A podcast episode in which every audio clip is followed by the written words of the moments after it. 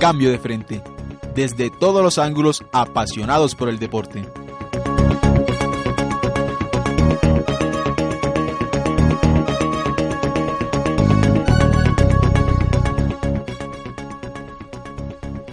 Hola, ¿qué tal? Muy buenas tardes para toda la comunidad eafitense. Un saludo muy cordial para mis compañeros y todos los oyentes de Cambio de Frente, el mejor resumen deportivo de la semana.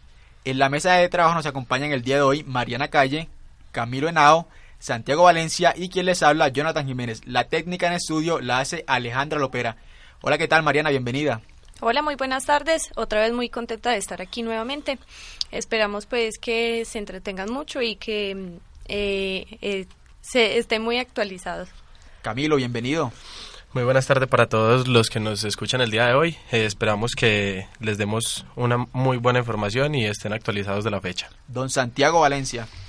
Buenas tardes, Jonathan. Un saludo para mis compañeros y a todos los eh, la población eafitense que nos escucha a través de acústica.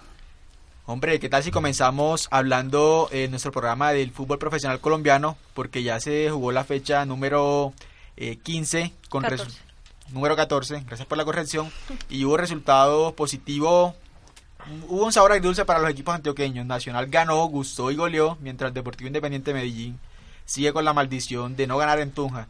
Entonces comencemos hablando de la Liga Águila, recordando los resultados de la fecha pasada.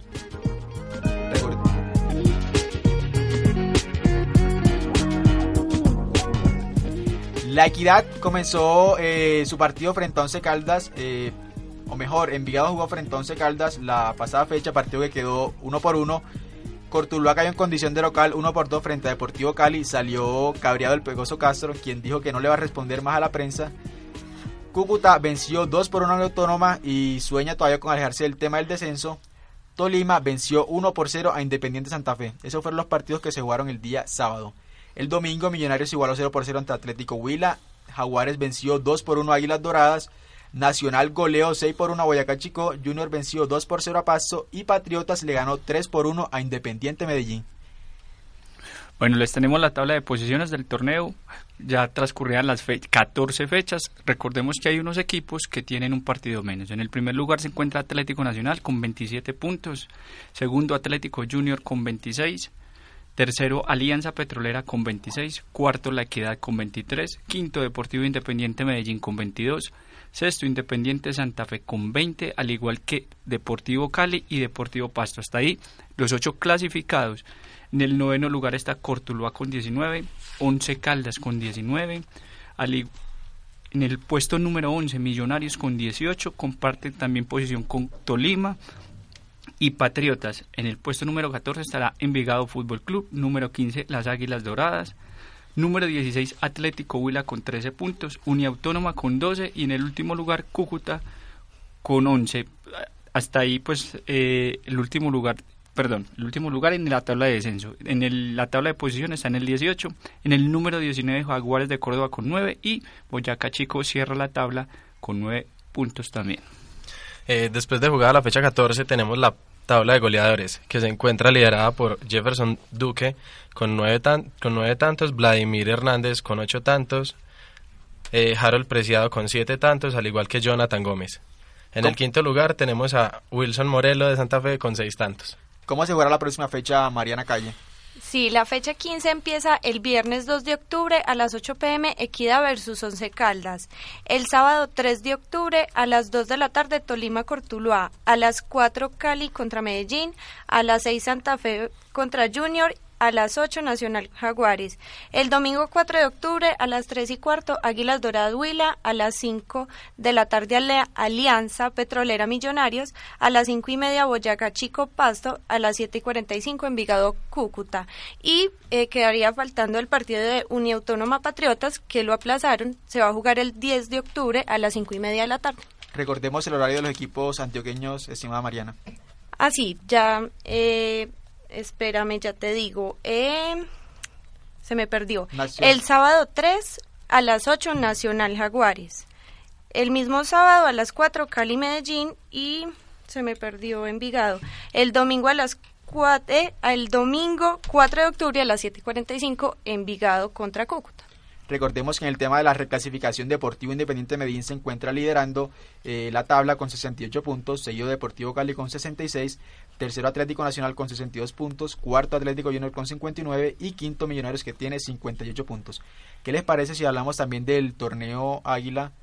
No, eh, primero deberíamos, porque ya la Mayor dio la fecha y hora de los partidos aplazados. Sí. Pues de las fechas. pues, Perfecto. Entonces, de los equipos antioqueños tenemos que el sábado 10 de octubre a las 7 y 45, que era la fecha 7 aplazada, juega Envigado contra Junior. El miércoles 14 de octubre a las 8 de la noche juega Boyacá Chico contra Medellín, que era la fecha 8. Y el jueves 22 de octubre a las 7 y 45 de la noche, Patriotas Nacional, que era la fecha 6. Correcto, muchas gracias Mariana. Ahora sí hablemos del torneo Águila, que está apasionante la definición de ese certamen y que nos tiene un super líder que ya se ha clasificado. Recordemos que la fecha arrancó el sábado 26 de septiembre con el empate entre Valledupar y Magdalena 1 por 1, 2 por 0 venció Barranquilla a Popayán y el día domingo se fueron los partidos entre Leones que venció 3 por 0 a Bogotá y Depor que venció 2 por 0 a Real Santander. El día de ayer Fortaleza ganó 2 por 0 a Llaneros, lo mismo que Deportes Quindío que venció a Real Cartagena 2 por 0 y el superlíder Atlético Bucaramanga venció 4 por 1 al América de Cali. Bueno, ayer eh, tuve la posibilidad de ver el partido entre Quindío y Real. Eh, pues las, para nuestro compañero Jonathan perdió el Real, pero, pero el partido fue parejo. Lo que pasa es que pienso yo que todavía la diferencia y los males manejos de, de las directivas del Real Cartagena le hacen daño a, a este club. Y el de América y Bucaramanga, la goleada de Bucaramanga sobre América, sor, mm, sorprendente por, si hablamos de los dos equipos, ¿cierto? Pero a nivel futbolístico creo que muy superior Bucaramanga y por eso es el superlíder. Sí, y recordemos que el partido subo parejo hasta el minuto 73, cuando Bucaramanga marcó el segundo gol de tiro libre y se fue de largo hasta ganar 4 por 1. La tabla de posiciones del torneo Águila. Bueno, en la tabla de posiciones tenemos al Atlético Bucaramanga con 61 puntos, seguido de Deportivo Pereira con 49, una diferencia notable y larga. Tercero, Leones Fútbol Club de Urabá con 47 puntos. Cuarto, América de Cali con 44 puntos. Cinco, quinto, perdón, Fortaleza con 44 puntos. Sexto, Real Cartagena con 44.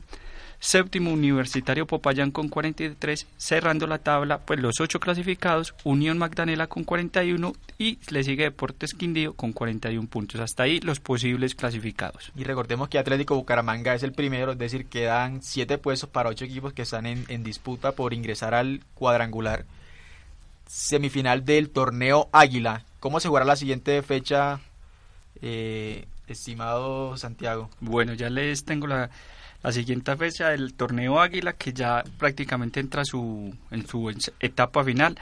Eh, quisiera hacerte una pregunta, Jonathan, antes de, de, dar la próxima fecha, y es, ¿cuál crees que te quedas de los ocho que están clasificados? ¿Quién se queda o quién es? ¿Quién, no, no, ¿quién se queda? No, ¿quién clasifica? ¿Quién se queda? ¿Del Unión? ¿Quindío? Creo que va a quedarse el cuadro bananero. Quindío viene de menos a más y Bucaramanga viene, ve, Unión Magdalena viene al revés, viene sí. puntos últimamente. Y Eduardo Retat eh, le tiene la magia a ese club, a ese club lo sabe manejar. Sí, señor. Recordemos que la próxima fecha comenzará el 3 de octubre con los partidos entre Valledupar Bucaramanga a las 3 de la tarde en el estadio Erasmo Camacho Calamar, el estadio de béisbol de la ciudad vallenata. Recordemos que Valledupar viene jugando ese torneo en ese estadio. Universitario Popayán a las 11 de la mañana jugará frente a Depor.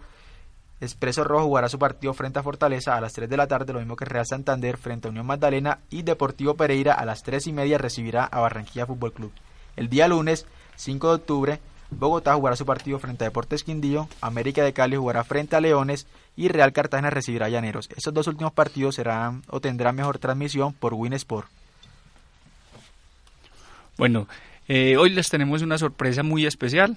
Tenemos un invitado aquí en nuestro, en nuestro panel y nuestra mesa de trabajo y ya nuestro director se nos los va a presentar. En cambio de frente siempre están los que saben. Bueno, aquí tenemos a Álvaro Gómez, quien es entrenador de rugby eh, en la Universidad EAFIT. Bienvenido Álvaro. Muy buenos días, ¿cómo están todos? Buenas tardes, mejor diría. Buenas tardes. Tengo el horario movido. Sí. ¿Qué tal? ¿Cómo te va? Bien, gracias. Hombre, antes de, de comenzar, yo quisiera preguntarte, la Universidad de AFI actualmente, ¿cuántas competencias se encuentra participando? Bueno, en nuestro deporte, gracias a Dios, tenemos dos posibilidades en cuanto a lo que se refiere a modalidades deportivas. Tenemos la modalidad de 7 y la modalidad de 15, ¿cierto? Dos bien diferentes, bien distintivas. Entonces, eh, Ascun terminó hace poco, ya vemos que ya los chicos están ahorita en entrega de banderas, porque van para los nacionales en Bogotá. Y la liga está finalizando también la, fase regular de grupos.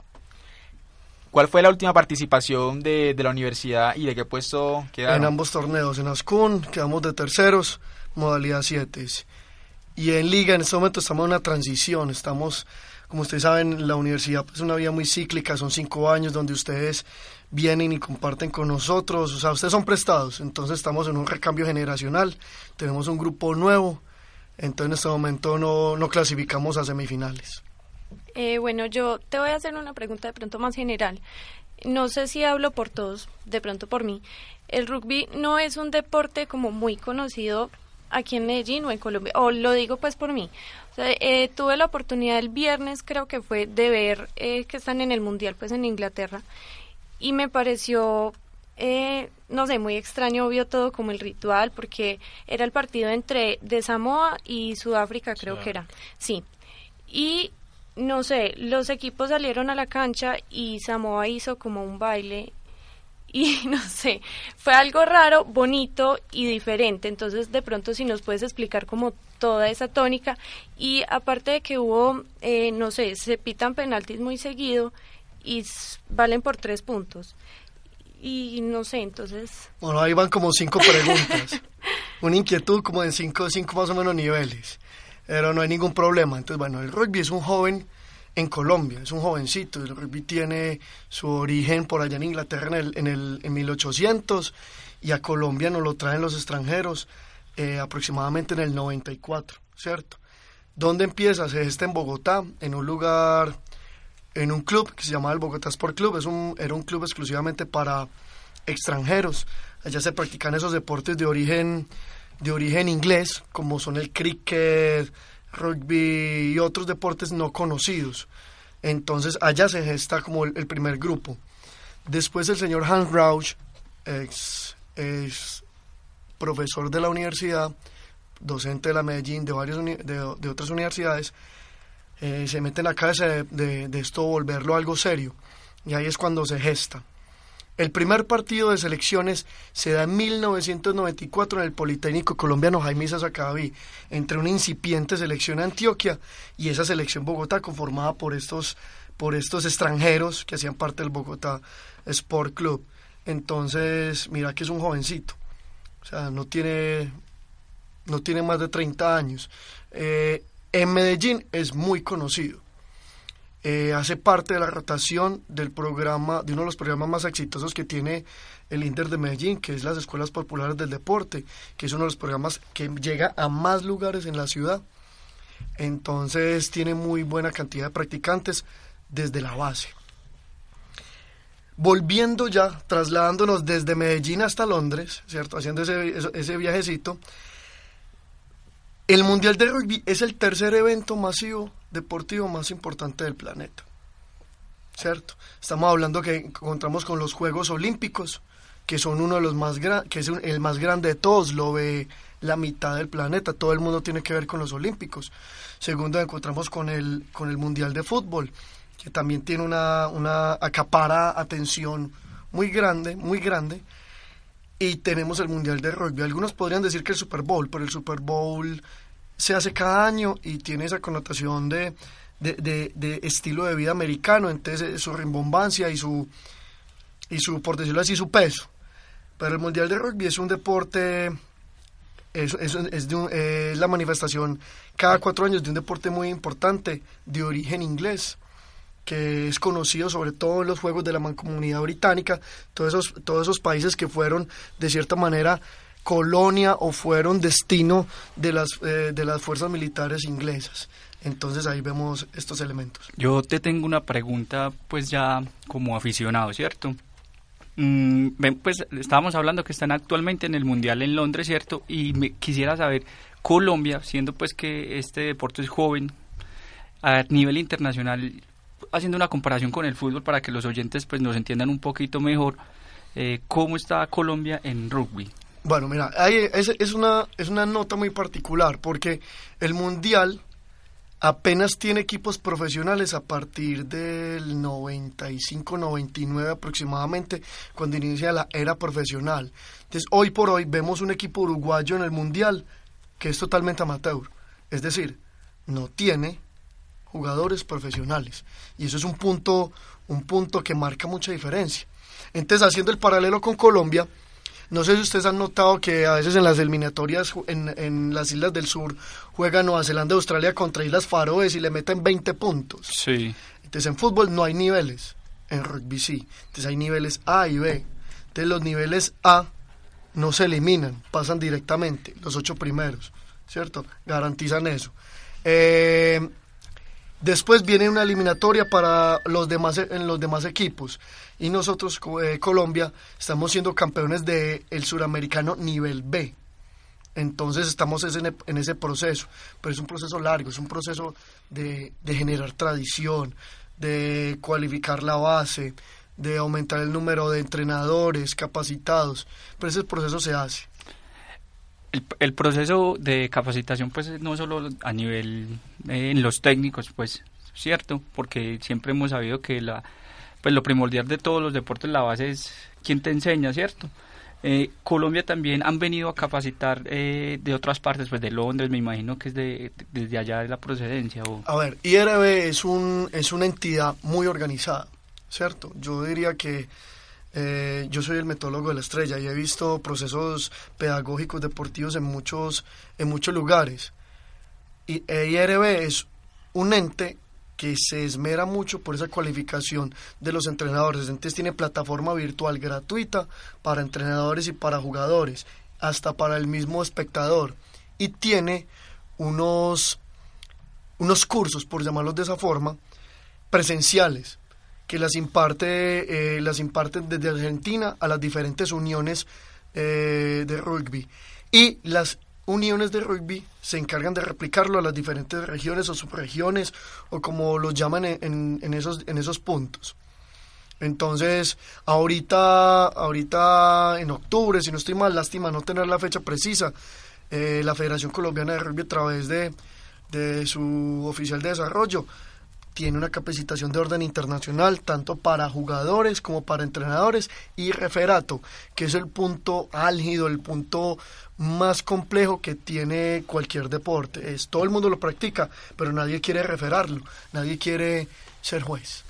La última pregunta para don Álvaro está dirigida hacia la comunidad de afitense. Los jóvenes interesados en hacer parte del equipo de rugby de la universidad, ¿cómo se dirige o con quién tienen que hablar? No, claro, eso es, eso es un espacio abierto para todos los, los chicos y chicas, porque las mujeres también hacen parte importante de nuestro deporte. De hecho, por primera vez, a Río de Janeiro irá un equipo de rugby femenino colombiano. Los hombres no han clasificado, las mujeres lo lograron.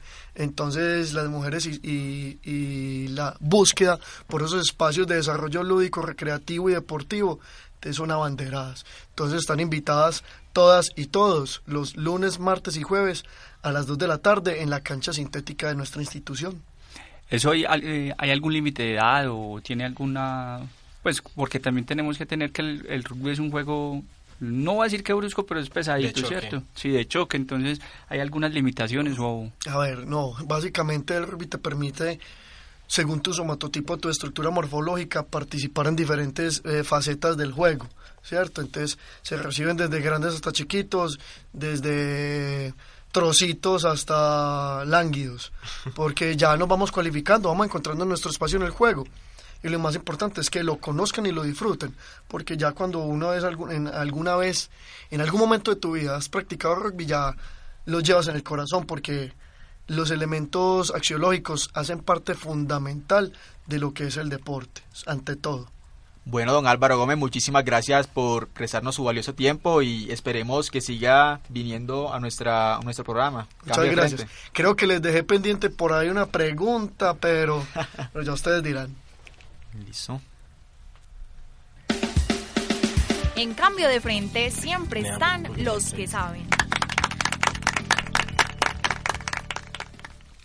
Bueno, y, y siguiendo con, haciendo ya el paréntesis, sigamos con el tema de la Copa Águila, que se nos habían quedado algunos partidos pendientes. Recordemos que Deportivo Independiente Medellín jugará el día de hoy frente a Atlético Junior, o mejor, el día de mañana a las 8 de la noche y, Depor- y Independiente Santa Fe jugará frente a Once Caldas el 15 de octubre a las 7 y 45.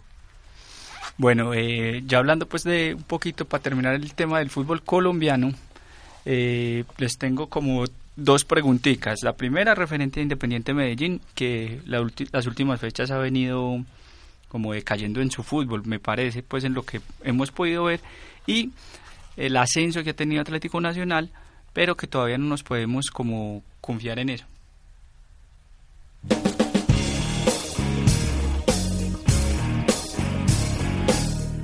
Eh, Ave María, pues, Nacional y Medellín también hacen parte de cambio de frente.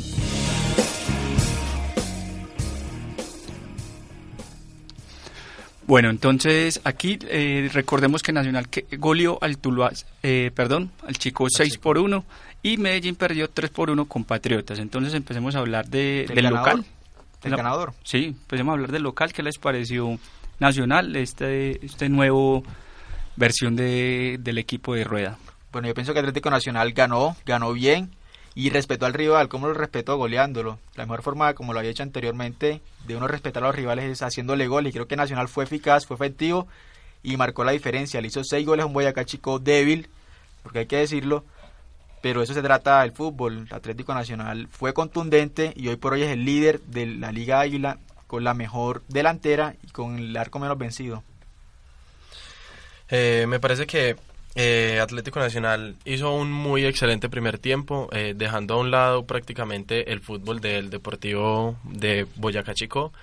Eh, en el segundo tiempo, eh, a mi parecer, Nacional salió un poco más relajado, más tranquilo, de pronto sabiendo que iba ganando ya un, a un 5-0 un equipo que tampoco pues le estaba planteando mucho en el partido y pues como decían en, en televisión pues eh, Nacional salió con un plan A, un plan B, un plan C, un plan D, salió con muchos planes a lo que el Boyacá Chico salió apenas con un mero plan A, pues no no fue un muy buen partido del Boyacá Chico, claro está en el segundo tiempo, pudo haber sido mérito también del Boyacá Chico, eh, no, no, no dejó jugar pues como al mismo fútbol que estaba jugando Atlético Nacional en el primer tiempo.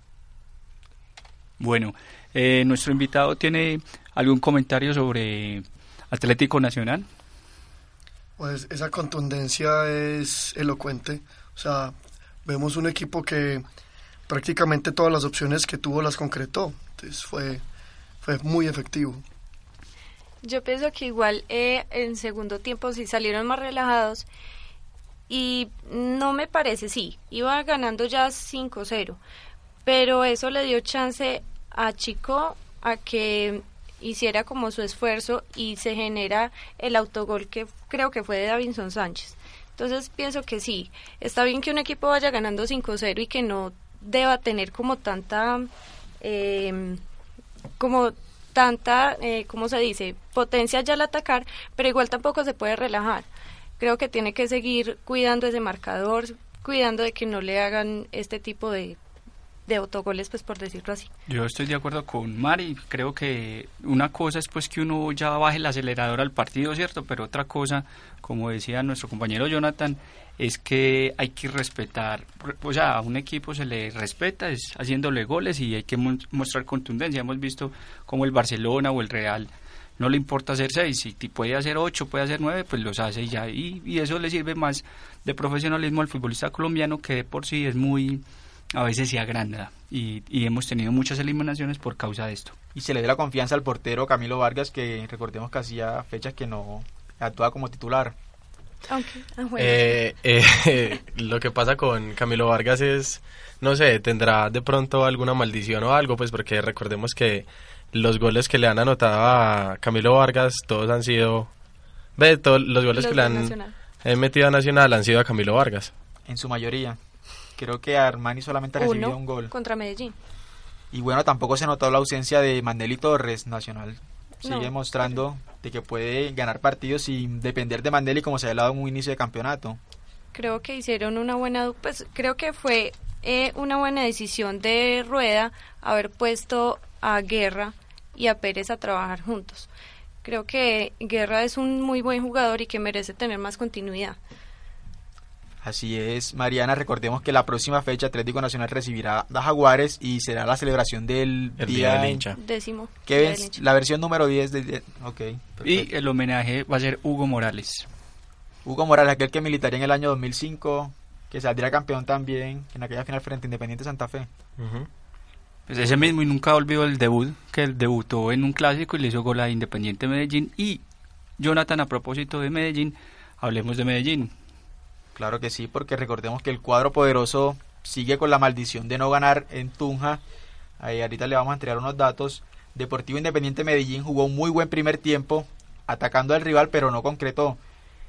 En el segundo tiempo el cuadro poderoso salió un poco más disperso, no sé si fue problema de la altura, el paso del calor de Barranquilla a la altura y a la frialdad de Tunja, que de pronto apagó el cuadro poderoso y terminó cediendo eh, el partido. 3-1 perdió, un penal dudoso, el tercer tanto de Patriotas, donde cae el exjugador de Deportivo Independiente Medellín, Diego Álvarez, que a mi parecer no fue penal. No sé, siento que el jugador no lo toca el portero eh, del cuadro Patriotas, pero bueno. Eh, mi- nuestro invitado vio el partido. El de Medellín no lo vi, ese no lo pude ver. Solo aprecié la- las repeticiones de los goles, pero yo no hablaría de maldición, yo hablaría más bien como de, de uno error en los conceptos. Los jugadores se estorban, se quitan espacio y no son efectivos a la hora de finalizar, pero se puede trabajar. Igual yo creo que ya no es excusa uno decir, no, es que es difícil que juegue en cierta ciudad o que la altura o el clima. Pues eh, son equipos que juegan dos partidos, no, un partido al año en cada ciudad, pues creo que ya tienen que ir acostumbrándose. Entonces, no sé, esa excusa de que, ay, no, es que el clima, es que la altura, pues sí, hace daño, pero ah, no sé, no pienso que sea pues como, ay, perdimos el partido por eso, pues no echarle como la culpa a eso, no, se jugó mal, se hizo mal eh, la táctica y ya. El aspecto fisiológico es determinante cuando uno va a hacer una preparación. Tienes que tener en cuenta que estamos jugando en Tunja a las 8 de la noche. 8 de la noche. Altura y frío. Entonces eso afecta. Puede que ese no sea la causa del- de, la derrota, pero sí es un factor determinante a la hora de hablar, por ejemplo, afectación de las respuestas musculares frente a los estímulos de juego. Claro, recordamos que Deportivo Independiente Medellín venía de jugar frente a Junior de 36 grados centígrados y pasar a una fría Tunja es difícil. Yo a propósito de eso, ten- yo a propósito de eso tengo una, una pregunta. ¿Qué tan bueno es si yo voy a ir a jugar a Tunja o digamos a Barranquilla, prepararme antes? Por decir, si voy a ir a jugar a Barranquilla me voy para Santa Fe de Antioquia o si me voy a ir a jugar a Tunja me voy para... Guarne, Llano Grande. Exactamente. Esa es, es una propuesta muy válida siempre y cuando tú vayas a desarrollar un torneo. Por ejemplo, cuando la selección Colombia se fue con antelación a Brasil, ¿cierto? Porque tiene la posibilidad de lograr adaptaciones por lo menos permanentes a la situación. Pero cuando vos vas a Tunja el domingo y ya el lunes estás en Medellín, no, no es la pertinencia. ¿Qué es? Es ah, que el jugador se, se resguarde bien. O sea, que utilice licras y demás implementos deportivos que le permitan mantener la temperatura. Utilizar elementos externos como pomadas calientes y otro tipo de geles que le permita tener también los músculos, eh, por decirlo así, calientes. ¿Cierto? La hidratación requerida para la actividad, que es fundamental, porque el frío, el frío genera un aspecto diurético muy, muy fuerte y hace que se deshidrate. Entonces esa tolerancia. Y no olviden que Nacional, ¿dónde entrena? En Guarne. en Guarne. Pero a qué horas entrena, entonces entrena en otras condiciones. Es muy difícil de replicar. Por ejemplo, en, en ese sentido, entonces eh, Junior siempre tendría desventaja con todos. Claro que sí. Tendría desventaja en Bogotá, tendría de- desventaja en Tunja, tendría desventaja en Pasto. Y uno ve unos partidos de, de Junior muy interesantes, sobre todo en la fase de visitante. La preparación física pues obviamente influye eh, mucho acá, entonces uno tiene que tener el concepto no solo del preparador físico, sino también de los médicos, Y aquí metiéndole un poquito pues como de psicología, qué tan bueno es que un psicólogo esté en la preparación de, de un deportista o de un grupo. Fundamental, fundamental, nacional, nacional Medellín, todas las instituciones grandes del país tienen un cuerpo, un área biomédica fuerte, tienen fisioterapia, tienen médico, tienen psicólogo, tienen nutricionista, no se deja al azar ningún aspecto de la preparación del deportista. Entonces, todos estos grupos planean los partidos con todos esos elementos, con el, con el staff biomédico. Así son, así se hace internacionalmente también. Entonces no sé si se dieron cuenta que hubo un experimento con unos GPS que trajo Nacional. Sí. Eh, los, los, introdujeron, los están manejando. Eso hace tiempo se, se utilizaba. En rugby se utiliza hace mucho tiempo, pero eso que, que me permite a mí, me permite un control de lo que hace el jugador, desplazamientos, velocidad, intensidad de juego. Entonces cada vez más la tecnología va al servicio del desarrollo de, esa, de ese componente fisiológico del deportista. A propósito de ahora que nos metemos en la parte tecnológica, a mí siempre me quedó una duda cuando Jorge Luis Pinto fue técnico de la selección Colombia, que él trajo unas cámaras, me recuerdan el nombre, no hiperbáricas, algo así, que era para estabilizar como el rendimiento de, de los jugadores porque las cámaras hiperbáricas las han utilizado diferentes tipos de deportistas en diferentes momentos. ¿Para qué? Para simular la presión atmosférica y entre comillas la altura. Entonces para eso se, se, han usado.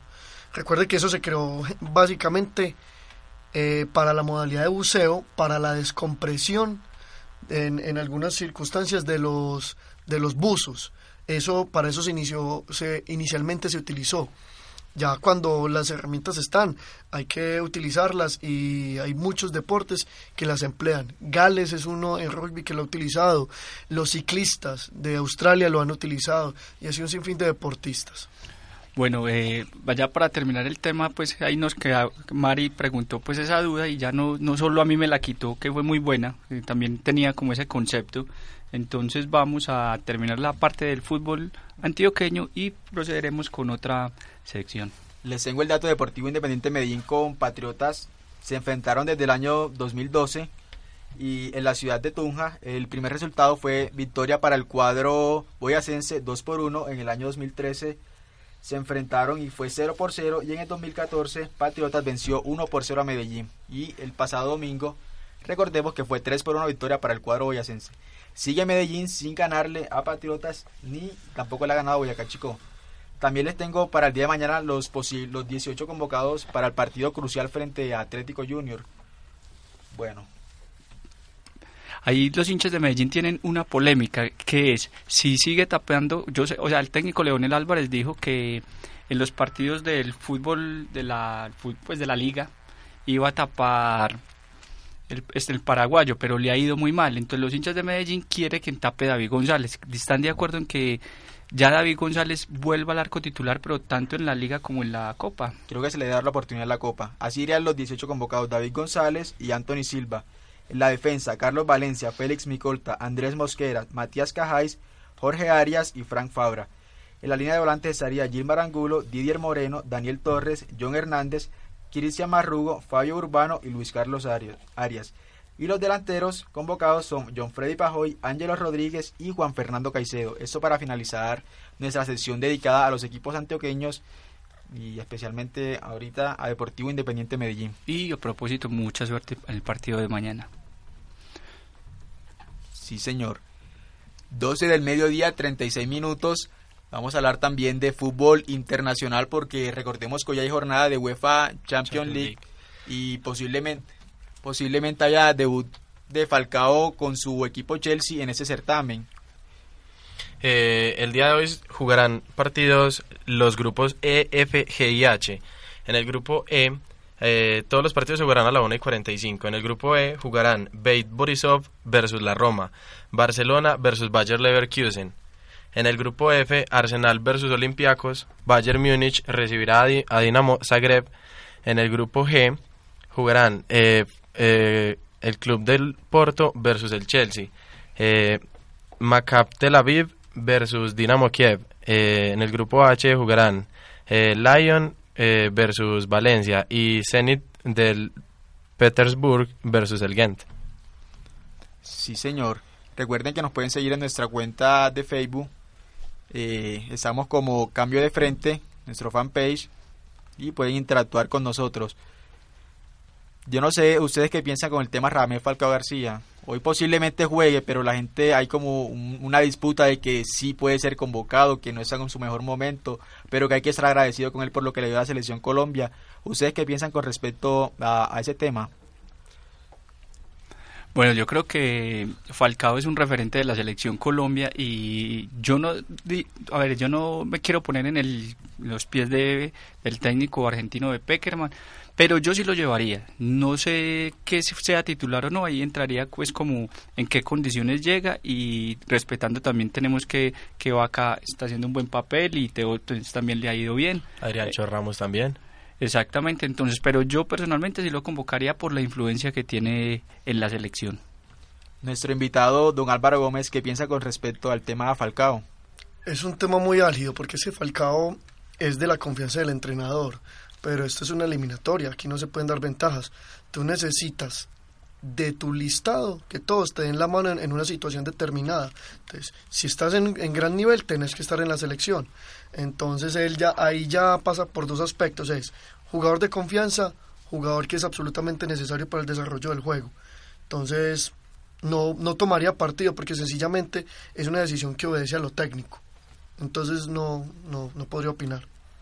Mariana, ¿qué piensa al respecto del tema Falcao? ¿Debería ser convocado o no debería ser convocado para los próximos dos partidos de la eliminatoria?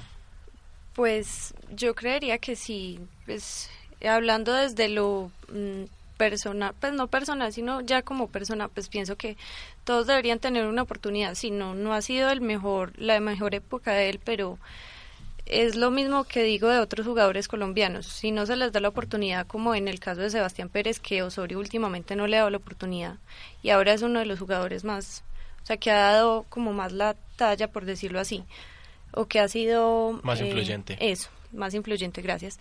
Entonces, ¿por qué Falcao no puede ser así? Porque si no le dan la continuidad, de pronto pueda volver a retomar ese nivel que tuvo en Atlético de Madrid o en el Mónaco. O incluso en el, en el River Plate, en el Porto. Y, Exacto. y por qué no hoy le marque gol a su antiguo equipo, el equipo que lo vio crecer. Exactamente. Recordemos que el partido se jugará a la 1 y 45. Yo tengo una pregunta. ¿Qué es mejor? ¿Que Falcao vaya a la selección y de pronto acompañe, juegue unos minutos o que se consolide en el Chelsea, tenga más minutos y mejore su nivel para una posterior convocatoria? Pero es que ahí hay algo, un problema que de pronto yo detecto. ¿Para quién les habla? Y es que José Mourinho dijo que le a la confianza a Falcao. Pero la confianza es entrar 20 minutos cuando Chelsea está abajo. O darle la confianza desde el inicio. O, o no sé qué tipo de confianza le está dando a Mourinho. Así es muy difícil consolidarse el jugador colombiano. Entonces, nos, creo que el, el lugar del mundo de Falcao y por hoy en la selección Colombia, pienso yo, Pero igual tenemos que tener en cuenta que el director José Néstor Peckerman no se puede dar el lujo de, por decirlo así, ensayar con Falcao viendo que no trae un proceso bueno. Pues yo pienso que así le den 20, 25 minutos en el campo de juego con el Chelsea. Pienso que esos 20, 25 minutos deben de ser fundamentales para él y saber que de esos 20, 25 minutos viene una titularidad para él en dos, tres partidos más adelante que pueden ser demasiado, no sé, demasiado letales para el equipo. Pues a ver, yo independientemente pienso que el partido contra Perú es vital y esos tres puntos hay que ganarlos porque, o sea, aquí todos so- somos rivales directos prácticamente y, no podemos dar ventajas y si Falcao no está, pues yo creo que el titular debe ser otro. Incluso también, hablando de tema de Falcao, también es importante hablar del tema de Gelson Martínez, un jugador que llegó como estrella al Atlético de Madrid, pero que tampoco se le está dando la suficiente confianza como para que se consolide en el equipo colchonero. Entonces la selección Colombia no sé si va a llegar bien a las eliminatorias con el tema de los delanteros y de las lesiones. Se lesionó ese- esa semana que pasó el jugador Pablo Armero, aunque no tenga tantos minutos.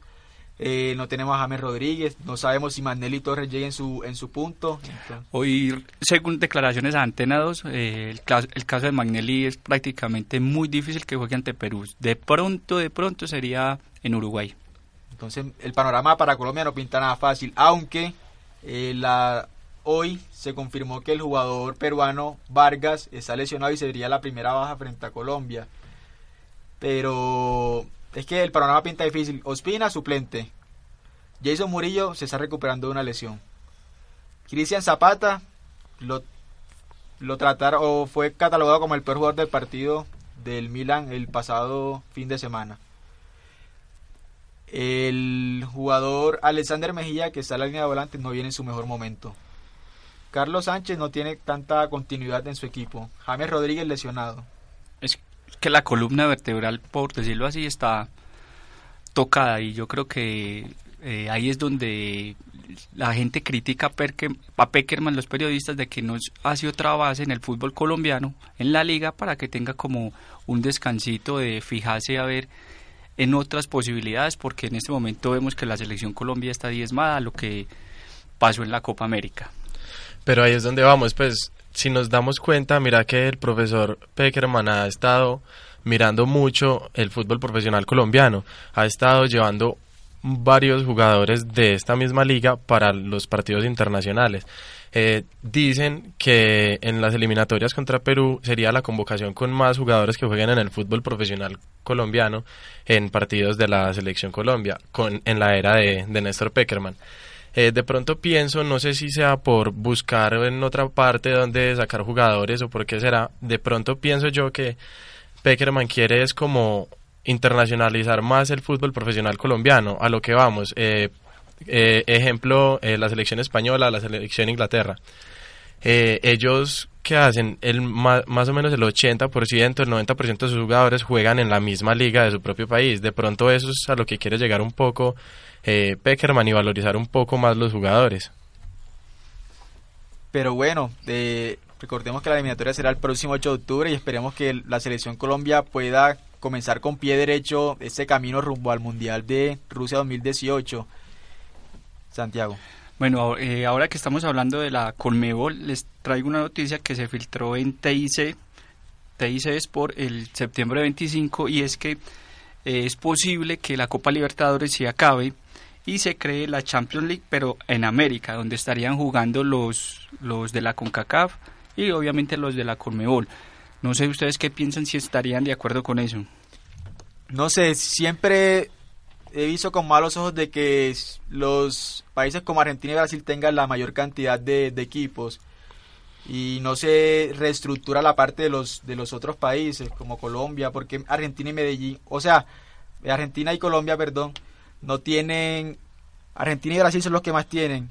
Mm, ese es un torneo que pienso que está hecho para que ganen esos dos países, no, no le veo como más quizás de pronto creando eh, la UEFA Champions League, pero en América, de pronto ya habría un poco más de igualdad entre todas las ligas pues que se que juegan en América, entre la brasilera, la argentina, la uruguaya, la colombiana, la mexicana, la, la de Costa Rica, la estadounidense, pues entre entre varias, porque pues yo siempre he dicho, a mí me gustaría ver jugar eh, a un Atlético Nacional contra un Los Ángeles, contra un Red Bull pues sería muy bonito o, algo por el estilo. Los pongo un poquito en contexto y cuál es la idea. Dice, la idea es que los mejores cuatro equipos de las ligas de Argentina, Brasil, México, Chile, Uruguay, Colombia y Ecuador, más los tres de Estados Unidos, Costa Rica, Bolivia y Perú, mientras que en un repechaje determinan el ingreso de otros 24 equipos, y el torneo se iniciaría en febrero y terminaría en octubre. ¿Qué piensan de...? Demasiado largo, ¿no? Sería como, sí, la idea es como similar a la Champions League y que después obviamente los ganadores de acá se enfrenten a los ganadores de Europa. Hoy le seleccionó Leonel Messi y también sería baja los próximos cuatro partidos de la eliminatoria para el cuadro argentino. Sí, eh, Leonel Messi tuvo una lesión grave y deja en muy regular al Fútbol Club Barcelona. Recordemos que en el partido pasado contra el Celta de Vigo eh, cayó en una gran goleada, pues hasta donde yo vi, el partido iba eh, cuatro goles por uno a favor del Celta de Vigo, un equipo que si no es no es de los que está en uno de los niveles más altos de, de, la tabla de la Liga BBVA, pues es un poco increíble que pase esto en dicha liga. Así es, mm, Mariana. Eh, sin embargo, hoy estuve revisando y decían que eh, sí, Messi tiene aproximadamente dos meses de lesión, de incapacidad, pero que es probable que esté listo para jugar contra Colombia. O sea que tendremos, posiblemente tendríamos a Lionel Messi en la calurosa Barranquilla. Pero por el bien del fútbol sería interesante ver al jugador otra vez acá en nuestro país. A propósito de lesiones y recuperaciones, Omar Pérez se recuperó y será concentrado para el partido que jugará Independiente Santa Fe frente a Emelec eh, el día de hoy. Y no sé, ¿qué más se nos queda de fútbol o de fútbol internacional? Eh, de pronto los resultados de los equipos colombianos en la Copa Suramericana. Sí, claro. Eh, recordemos que hace ocho días, el día 22 de septiembre, eh, Deportes Tolima recibió a Sporting Luqueño y empataron a un tanto. El próximo partido se jugará el día de hoy a las seis de la tarde. Eh, y el y el Independiente Santa Fe cayó 2 por 1 en Ecuador frente a Melec y se jugará el, el partido el día de hoy a las 7 de la tarde.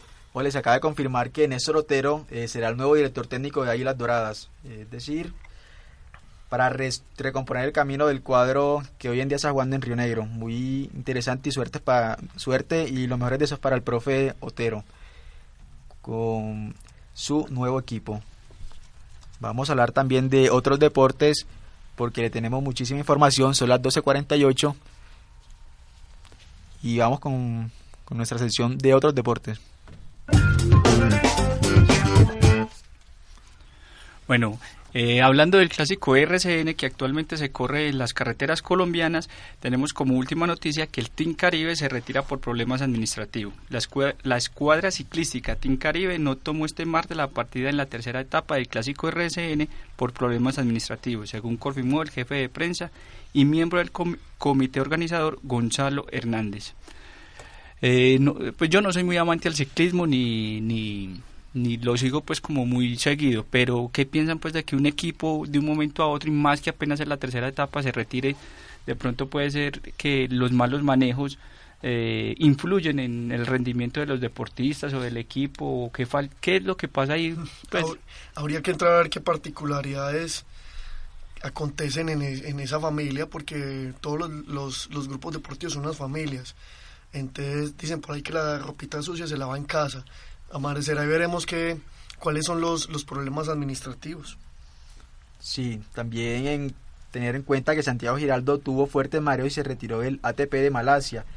Según el diario El Tiempo, el tenista colombiano Santiago Giraldo, quien disputaba la primera ronda del ATP 250 de Kuala Lumpur en Malasia, tuvo que abandonar el partido que disputaba contra el australiano Nick Georgios al sufrir fuertes mareos. Y bueno, eh, otra noticia es que el tenis criollo se ilusiona en el Mundial Sub-16, según el colombiano. El tenis juvenil celebra desde hoy la Davis Cup and the Fed Cup Junior Final o el Campeonato Mundial Sub-16 por equipos. En el torneo que se realiza en Madrid, España, los colombianos ganaron el cupo gracias a la participación en las eliminatorias suramericanas realizadas en Pereira el pasado mes de abril, en las que ambas selecciones ocuparon posiciones de honor. Los hombres fueron subcampeones y las mujeres terceras. Esto es, no sé, me parece un orgullo tener estos jóvenes ya participando en un mundial que ya desde ahora nos saquen la cara por Colombia. ¿Qué, piensan ustedes?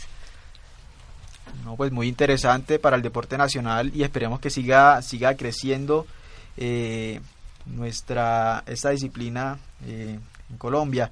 A propósito del tenis, recordemos que Charapova se retiró y Mariana Duque quedó eliminada de la UATP de Guam. La rusa María Charapova aguantó 2 horas y 42 minutos sobre la pista central del Centro Internacional de Tenis de Guam en China. En su regreso al circuito en ese torneo de categoría Premier en el que se retiró en el partido de primera ronda contra la checa Bárbara Strikova cuando ganaba por 7-6, 6-7 y 2-1. Bueno, no, nos podemos olvidar que Mariana Pajón volvió a su trono en la Copa Mundo BMX este fin de semana, donde la bicicrosista colombiana no para de seguir escribiendo su historia en el, en el deporte con letras doradas y se olvidó de las caídas, algunas con todavía los colombianos recordamos la de los panamericanos que fue un poco con mala intención pero ella vuelve y demuestra su liderazgo y que es la, reina del bicicross. Sigue siendo un ejemplo para seguir la, la llamada hormiga atómica Mariana Pajón, una buena representación antioqueña y también para el deporte nacional. Ole, ¿qué les parece la temática de que se quiere incluir el béisbol, el karate y el surf eh, los próximos Juegos de Tokio 2020. Según el comité organizador de los Juegos Olímpicos de Tokio, se ha propuesto que el lunes, se ha propuesto, eh, se propuso ayer, mejor dicho, que esos deportes serían incluidos para eh, este certamen en el año 2020. Yo pienso que de pronto incluir el surf en unos Juegos Olímpicos limita mucho a que el país tenga que ser un país costero y que tenga, pues y eso, aparte de tener una costa, tiene que tener un buen oleaje para que se den este tipo de, de, deportes en, el, en los Olímpicos. Pues yo poco entiendo de, de cómo se decide eh, los, los juegos, pues qué, qué juegos van a estar en los Juegos Olímpicos. Por ejemplo, todavía nunca he podido entender por qué el patinaje no hace parte de esto. Bueno, por ejemplo, ahorita en Río entra rugby como deporte. Vuelve después de de casi como 50 años de no estar en el circuito olímpico. Los criterios son, básicamente es la cantidad de federaciones que hay, ¿cierto? Cantidad de practicantes, tanto hombres como mujeres, y el peso político que esa organización tenga. Entonces, ¿por qué vuelve rugby? Porque estamos hablando que RB, ahora World of Rugby, es una de las organizaciones más poderosas que hay en el, en el deporte. Entonces, el lobby y todo ese proceso de promoción y masificación del deporte determina qué deporte ingresa. Patinaje estuvo en disputa para, para llegar a ser olímpico y desafortunadamente por cantidad de federaciones no lo logró y por el peso económico que tiene el, el deporte inglés. Claro, y si tratara de patinaje, yo tengo la certeza de que nuestro país tendría mucha o mejor ubicación en esos juegos. Tenemos campeones mundiales en esa disciplina, entonces no creo que suene tan descabellado si se incluyera el patinaje, Colombia le fuera mejor en este tipo de participaciones. Claro, exactamente, eso es verdad, por eso pues, lo dije al principio, yo desconozco el tema, pero, pero me parece increíble que, que países pues o ligas muy poderosas eh, compitan y todavía el patinaje no estuviera pues en, en los Juegos Olímpicos. El patinaje no es profesional en, en todas partes, entonces es una de las grandes limitantes. Si bien sabemos en Europa es profesional, Muchos de nuestros patinadores de hace años vivieron en Europa, fueron competidores profesionales allá y otros tantos en Estados Unidos, no tengo claridad. Contrario censo de un rugby, donde vemos que en Europa es profesional la mayor parte y en los gigantes del sur, con su Rugby Championship para selecciones y el Super Rugby para las franquicias de Nueva Zelanda, Australia y Sudáfrica, y ahora con un participante nuevo en Argentina y uno de Japón. Entonces el peso económico es fundamental a la hora de la elección o la aceptación de un deporte. Recordemos que también en la disciplina de baloncesto, eh, a nivel nacional, Piratas y Llaneros se miden hoy en el tercer partido de la serie semifinal, que va empatada eh, a un juego por, por bando. Eso con aras a la clasificación a la serie final que se disputará, eh, que se disputará el próximo el próximo jueves y recordemos que el partido tendrá la transmisión a las 7 y 45 por Win Sport. También recordar que Hamilton ganó en Japón e igualó el récord de su ídolo Ayrton Senna. El piloto británico Lewis Hamilton de Mercedes, líder del, del Mundial de la Fórmula 1, ganó el premio de Japón en el circuito de Suzuka y se alzó en su octava victoria de la temporada, la número 41 de su carrera deportiva, igualando a una leyenda como la del piloto brasileño Ayrton Senna. 12.56 minutos. Eh, recuerden que pueden interactuar con nosotros en nuestro fanpage Cambio de Frente y también pueden seguirnos en nuestra cuenta de Twitter. Yo aparezco como arroba cose22, cose con K. No sé si Santiago de pronto tendrá cuenta de Twitter. no, no, pero se los prometo para dentro de ocho días. Igual yo. De igual manera. Nuestro invitado tiene cuenta de Twitter. No soy amigo del Twitter. o Instagram o alguna otra red social. Facebook eh, Instagram. Ay, no me las sé. No, el otro martes se las digo. ¿Santiago tiene Instagram? Eh, lo mismo que Mari. Mi Instagram es... Mi Instagram es camienado07. ¿Cómo? Repítelo, Camilo. Camienado07, con i latina. Excelente. Entonces, eh, gracias por la sintonía. Nos despedimos de nuestro invitado Álvaro Gómez. De nuevo, le agradecemos por, por habernos prestado su valioso tiempo. Y de nuevo, esperamos tenerlo otra vez acá. Muchas gracias por invitarme aquí a Acústica. Muy, muy, muy gratificante conocer estos espacios de la universidad. No lo conocía. Y rico ver a todas las mujeres y hombres que estén interesados de nuevo en el rugby. Don Santiago Valencia. Bueno, nos vemos dentro de ocho días. Un gracias para don Álvaro y que nos cada vez que traiga algún premio o algo nos recuerde para darle su reconocimiento. Claro que sí, muchas gracias. Camilo Henao. Eh, muy buenas tardes. eh, espero que disfruten el día de hoy y que hubieran aprendido bastante con nuestras noticias. Mariana. Eh, no, bueno, hasta luego. Espero eh, eh, que nos sigan sintonizando todos los martes de 12 a 1 en acústica.eafit.edu.co y nos vemos. Muchas gracias Álvaro por acompañarnos. Bueno, un abrazo muy cordial para todos los oyentes. Espero que les haya gustado nuestro programa. Recuerden que la técnica en estudio la hizo Alejandra Lopera. Quien les habla, Jonathan Jiménez. Y le mandamos un abrazo muy cordial. Chao.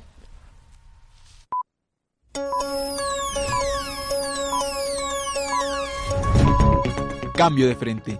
Desde todos los ángulos, apasionados por el deporte.